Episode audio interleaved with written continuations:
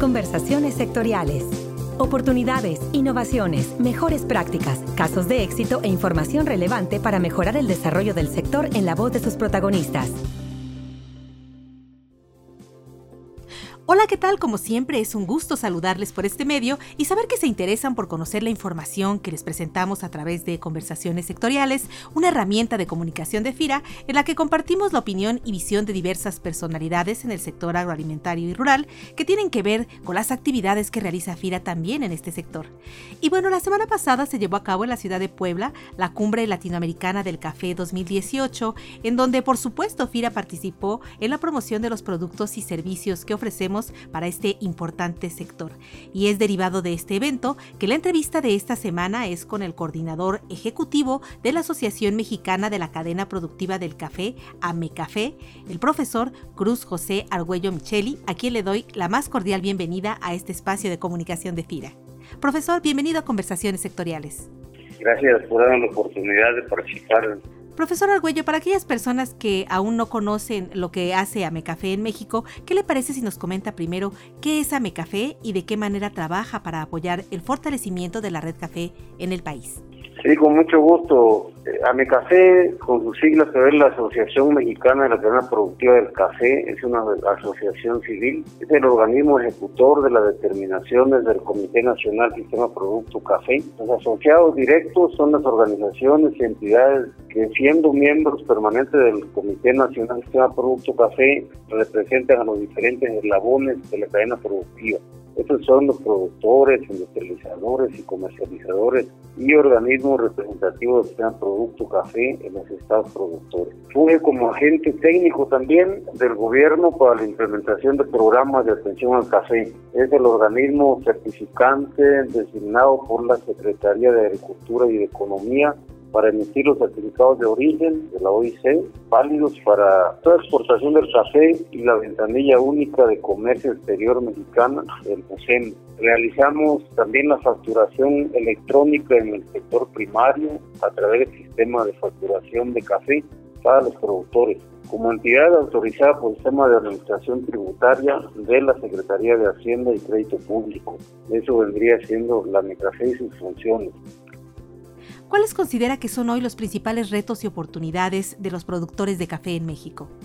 Bien, como todos sabemos, el sector cafetalero hace cuatro o cinco años atravesó una situación de un decremento de la producción. Decimos que tocamos fondos con menos de dos millones de sacos después de producir 4.5 millones. Entonces, como primera prioridad tenemos incrementar la producción a más de 4.5 millones de quintales. Lo histórico es 4.5, pero pues con el trabajo responsable quizás el día de hoy en el sector, los programas que están trabajando, creemos que podemos superar incluso el doble, estaremos hablando de 8 o 10 millones de sacos en el curso de unos 5 o 6 años, creo que podemos llegar ahí. Y la otra, incrementar el consumo de café en nuestro país. Ya tenemos el resultado de un estudio 2017, pues hoy tenemos un consumo de 1.41 kilogramos per cápita y esto se sigue incrementando. Eh, hoy le podemos decir de que el consumo interno en México pues son aproximadamente 2.800.000 sacos de café de 60 kilos. También combatir y controlar la infestación de la roya, que eso nos dio pues como resultado la baja producción. Incrementar la renovación de cafetales, renovando la planta productiva, reducir los costos de producción, elevando la cantidad de quintales por hectárea. Lo de las oportunidades, pues también lo podríamos considerar accesar al crédito bancario, es algo importante que desde aquí de Anecafé hemos hecho las gestiones, incorporarse al nicho de café de especialidad en el mercado internacional y aprovechar el incremento creciente del consumo de café en México. Es podrían ser las oportunidades también. ¿Qué otros apoyos tienen actualmente los productores de café en México y en el marco de una nueva administración federal, qué apoyos se requeriría mantener y o fortalecer? Bueno, eh, hemos estado trabajando en este rubro, realmente lo que pues, se espera ¿no? para, para el siguiente año 2019, pero pues nosotros tenemos un programa que se llama Procafé. A partir del 2016 a, a estas fechas es un plan integral de atención a la cafeticultura. Eso nos ha favorecido mucho estos últimos años. Anteriormente era un apoyo prácticamente, un apoyo económico que le llevaba al productor y pues no estaba realmente dirigido, no había orden. Hoy creemos que con este plan integral pues contempla la producción de plantas, adquisición de plantas, la asistencia técnica, también los insumos y certificación, ahí hay un pago por certificación también de las organizaciones que pueden certificarse con cualquier sello, ¿no? Orgánico, Rey Foreign, 4C, cualquiera de ellos. Entonces estamos tratando de hacer llegar realmente esa misma propuesta en este nuevo gobierno que viene, que pues si bien es cierto se requiere mejorar este programa y en qué se podría mejorar principalmente el tiempo de que salgan los, los proyectos. Entonces este es parte de lo que estamos haciendo y elaborando propuestas sobre el presupuesto de café para 2019. Creemos que un presupuesto de menos de mil millones de pesos no es correcto para el sector, son casi 700 mil hectáreas, más de 500 mil productores, en realidad es, muy deficiente ese apoyo. Y nos encontramos con el problema de precios del café, que esto pues no lo regula México, pero realmente pues, es un problema fuerte a nivel mundial, esto lo regula la bolsa de Nueva York. Entonces estamos pidiendo también para como propuesta para el siguiente gobierno que entra eh, un apoyo emergente por bajos precios de los cafés. Creo que sí también es responsabilidad del Estado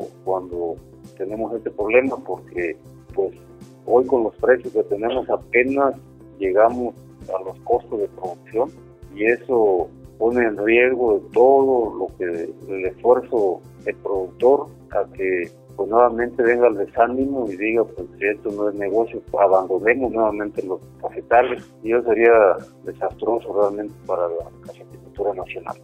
¿Qué representa para los productores asociados a Amecafé el apoyo de FIRA?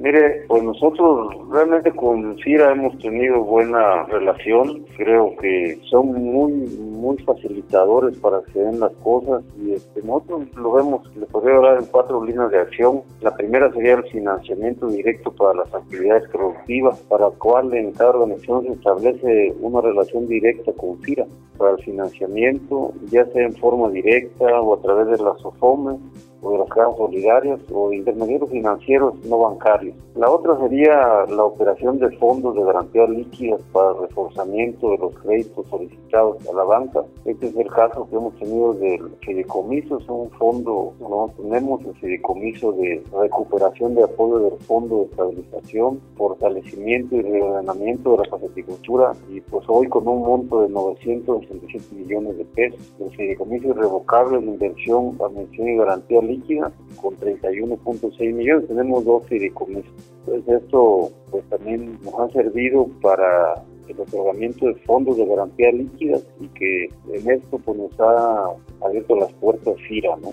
Lo otro, conjuntamente con para la instrumentación de un fondo para el pago de intereses para aquellas organizaciones o productores que requieran la renovación de sus plantaciones y requieran el pago de intereses de los tres primeros años.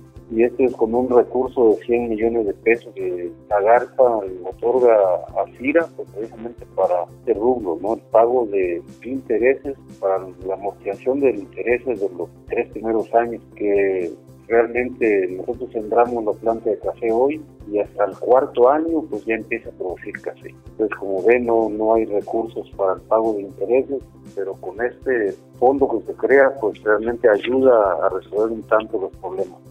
Y la otra es la participación en la compra de coberturas para el control de riesgos ante la incertidumbre de los precios del café.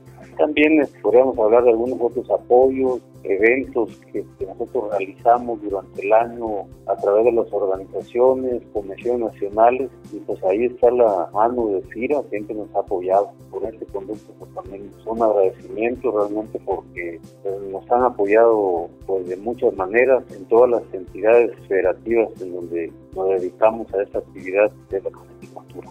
Profesor Cruz José Argüello Micheli, agradecemos muchísimo su gentileza de atender esta invitación a conversar y compartir con el personal de FIRA y nuestros seguidores en redes sociales su visión sobre las oportunidades de la red de Valor Café en México. Muchísimas gracias nuevamente por su participación en conversaciones sectoriales de FIRA.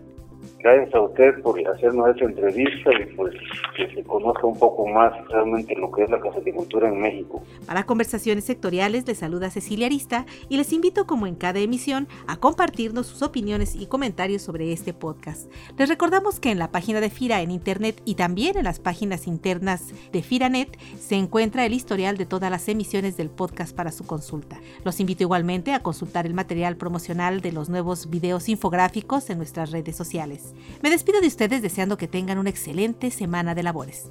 Hasta la próxima conversación. Este podcast es una producción de la Subdirección de Promoción de Productos y Servicios de FIRA.